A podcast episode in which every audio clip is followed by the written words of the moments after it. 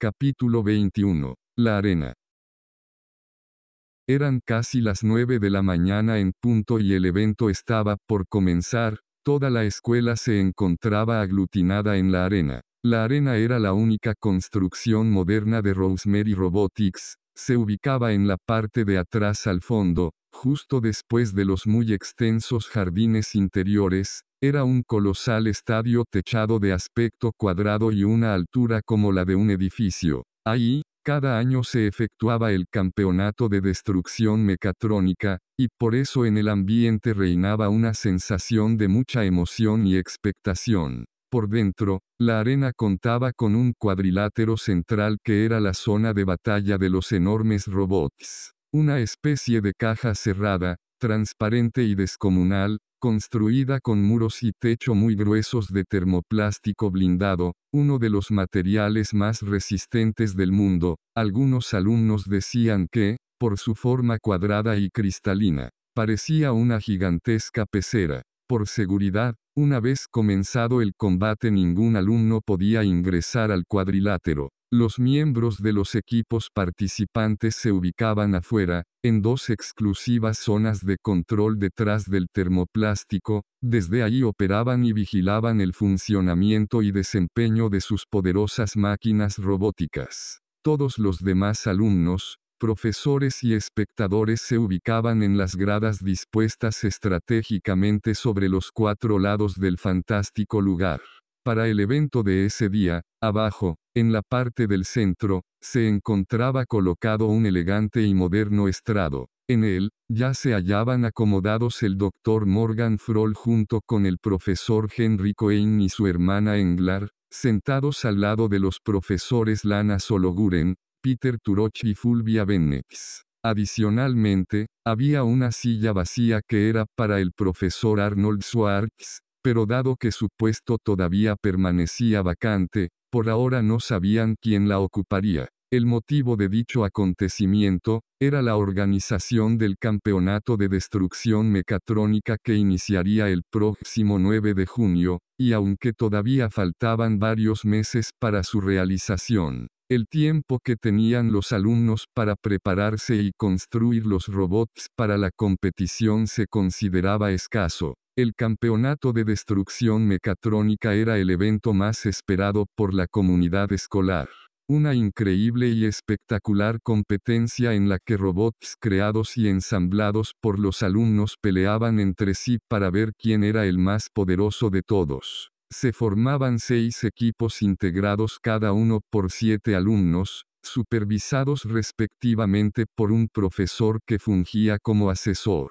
La competencia duraba más o menos una semana y el equipo que resultara ganador obtenía gran prestigio y reconocimiento, además de conseguir puntos para mejorar sus calificaciones y algunos otros increíbles premios más. Después de algunos minutos en los que los últimos alumnos llegaron a la arena, el director Morgan Froll se puso de pie y se dirigió hacia el atril desde donde hablaría. Al instante, su imagen apareció proyectada con enorme tamaño sobre las cuatro paredes de cristal del cuadrilátero para que todos pudieran verlo y escucharlo con claridad. Se acercó al micrófono y después de darle unos golpecitos para corroborar su funcionamiento, dijo, Muy buenos días, gracias por estar aquí. Nuestro campeonato de destrucción mecatrónica está cada vez más cerca, e inmediatamente lo interrumpió una repentina y ruidosa oleada de vítores de todos los asistentes, que lejos de molestarlo más bien hizo que se sintiera feliz y complacido por su gran entusiasmo en la competición, por lo que siguió hablando con una gran sonrisa en su rostro. Estoy de acuerdo con ustedes, nos espera algo fabuloso. Como ya lo saben, formaremos seis equipos, los que este año serán supervisados cada uno, por nuestros distinguidos profesores aquí presentes. Desafortunadamente como ya deben estar enterados también, nuestro querido profesor Arnold Schwartz no estará con nosotros durante algún tiempo. Por eso he decidido que para este campeonato lo reemplacen de manera conjunta los señores Grayson Tremblay y Joseph White, quienes fungen como el prefecto y el jefe de almacén de nuestra institución. Ambos tienen amplios conocimientos en software y hardware, por lo que confío en que desempeñarán un gran papel en esta batalla que nos espera. No puede ser. Lo que nos faltaba, que esos dos fueran los asesores de un equipo, les dijo Staller a sus amigas con cierta molestia, pues todavía tenía muy fresco el recuerdo del incidente del simulador ocurrido durante la clase de la profesora Englarein. No, no lo veas así, por el contrario, es nuestra oportunidad, dijo Hannah. Si participamos quizás nos toque pelear contra ellos, y si les ganamos no volverán a molestarnos ni a meterse con nosotros. Sí, Hannah tiene razón, dijo Erin sonriente y emocionada, pensando en las caras que pondrían al ser derrotados, ahora es cuando podemos aprovechar y darles su merecido.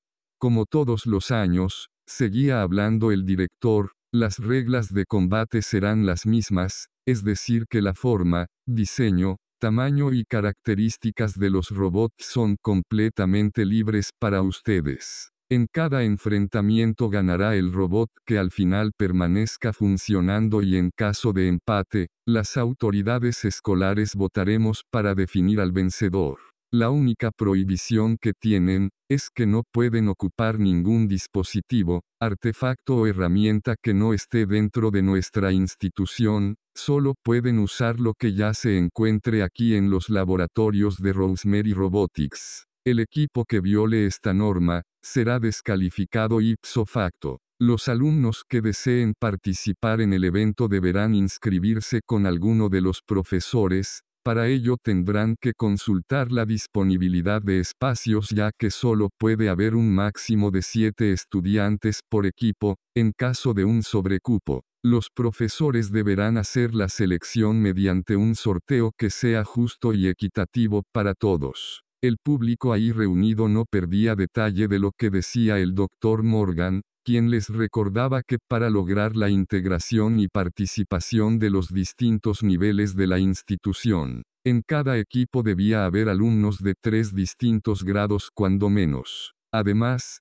como uno de los objetivos en Rosemary Robotics era lograr la participación solidaria de la comunidad, los estudiantes que no formaban parte de los equipos, debían apoyar a sus compañeros, asistiendo a los combates a fin de realizar cánticos, echar porras, lanzar vítores, vestir los colores y símbolos de cada equipo haciendo cualquier otra cosa que se les ocurriera para demostrarlo. No olviden que la participación virtual también cuenta y mucho, continuó explicando desde el atril.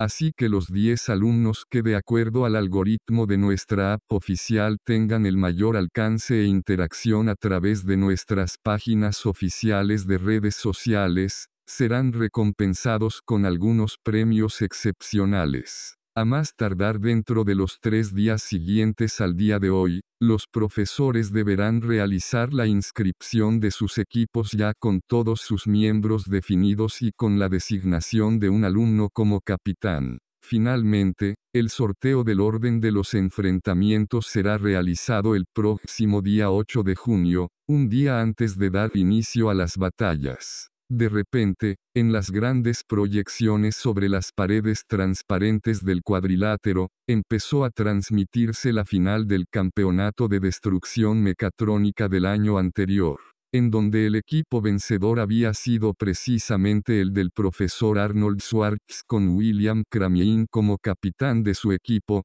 quienes participaron con un enorme y sorprendente robot en forma de dragón que echaba fuego por la boca. Mientras transmitían la repetición de la final del año pasado, volvieron a escucharse vítores y cánticos, pero esta vez eran del equipo de William Cramien, quienes recordaban su participación y victoria anterior.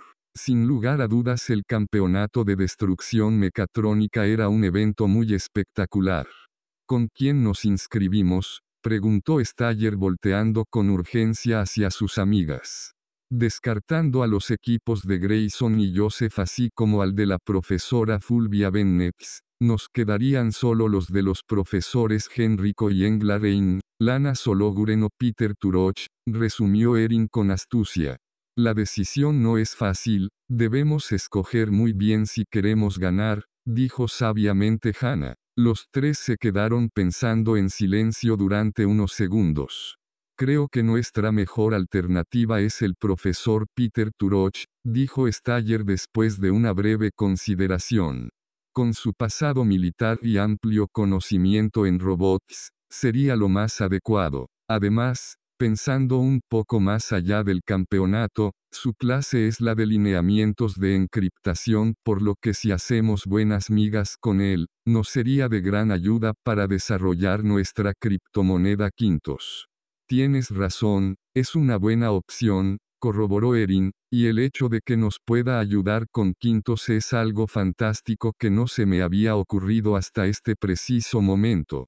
Incluso después podría ser él a quien invitáramos para que fuera parte de la legión, dijo Hannah alegre con la decisión que estaban tomando. Si bien los profesores tenían tres días para armar sus equipos, era costumbre que justo al terminar el evento y por la misma emoción reinante en los alumnos, los que deseaban participar se agolpaban al frente para ser de los primeros en apuntarse y tratar de ganar así un lugar con sus profesores preferidos. Así que Erin, Staller y Hannah corrieron hacia el estrado para apuntarse en la lista del profesor Peter Turoch, quien al instante los anotó en una tablet que ya llevaba preparada. Ahora, solo les quedaba esperar a que efectivamente pudieran participar en el campeonato de destrucción mecatrónica.